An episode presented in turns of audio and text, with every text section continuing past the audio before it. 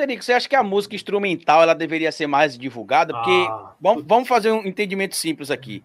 O sexteto do Jô era fantástico.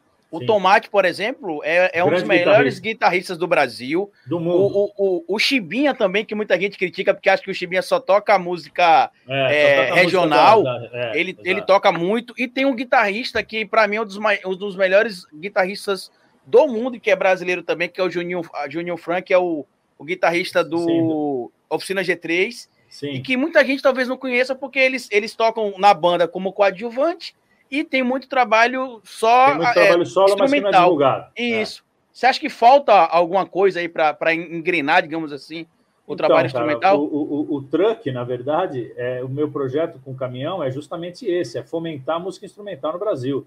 É dar oportunidade de audição às pessoas de um estilo de música diferente. Né? Porque as pessoas não estão acostumadas a ouvir música instrumental no rádio, não tem trilha sonora de novela com música instrumental, é dificílimo. Antigamente tinha, você via Léo Gandeman gravando saxofone, fazendo trilha sonora de filme, é, é, é né, Marcinho Motarroios tal. Hoje não tem mais, né? As pessoas estão muito na, brincadas na voz. Então, The Voice, esses, esses programas de música brasileiros são todos linkados na voz. Então, não tem o The Instrumentist, não existe isso, né? Não tem esse programa. E o, e o, e o, e o Truck veio justamente para isso. Então, na Estrada com Derico é isso, não tem cantor, né? É só instrumentista. É, é muito pequenininho, a gente está. É, é, a sementinha que a gente tem que plantar. Mas se não plantar, não vai colher nada, na verdade, né? Então a gente tem um trabalho de garimpo, de, de formiguinha, para tentar fazer com que as pessoas entendam que a música instrumental ela tem muito mais poder de mercado do que a música vocal. Porque para você ter um cantor, você tem que ter quatro, cinco instrumentistas, senão não tem. Né? Você não tem um cantor sem banda, uhum. mas você tem uma banda sem cantor. Né? Então, o fomento da música instrumental, as pessoas não entenderam ainda o, o quão é importante o mercado da música instrumental para a indústria, inclusive, da música. Porque os, a, a, a, a, indústria da música, para a voz, ela vive do microfone, única e exclusivamente. Porque o que, que a voz precisa é um microfone. O, o, o instrumentista não, ele precisa de uma indústria de instrumentos.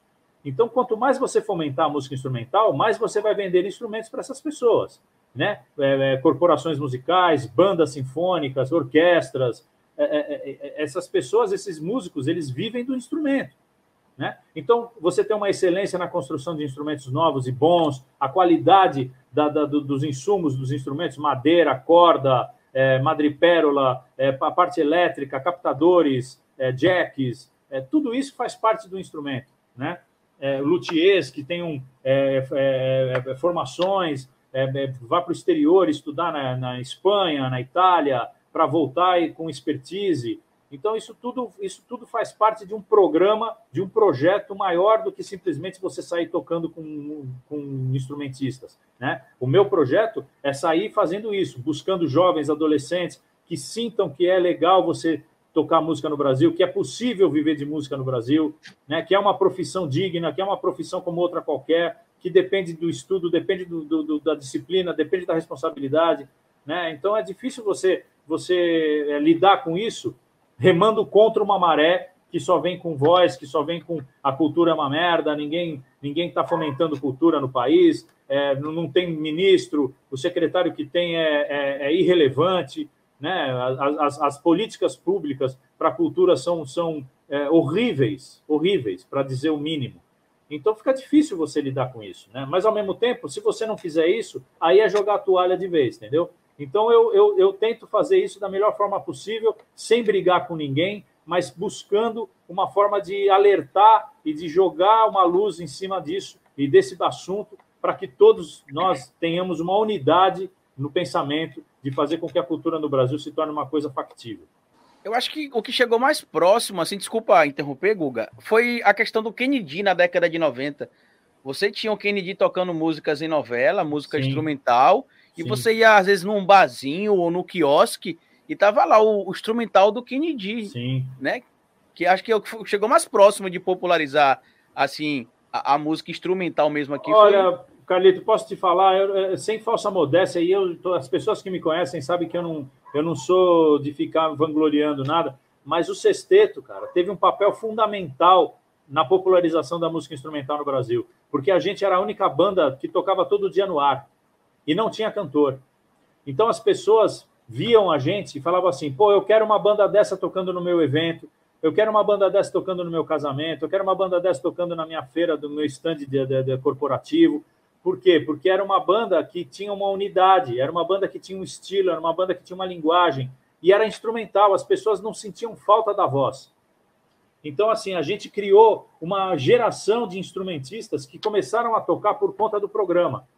É lógico que isso tem, tem, tem todos os méritos do Jô, que ele que quis fazer uma, uma, um programa que tivesse uma banda ao vivo todo dia. Mas a gente deu conta do recado, porque a gente poderia ser uma banda horrorosa, a gente poderia ser uma banda medíocre. Mas não, a gente era uma banda muito boa. Não éramos os melhores do mundo, mas a gente era a melhor banda que é possível dentro do programa do jogo. Era aquilo ali, não podia ser diferente. Tanto é que nunca trocou ninguém.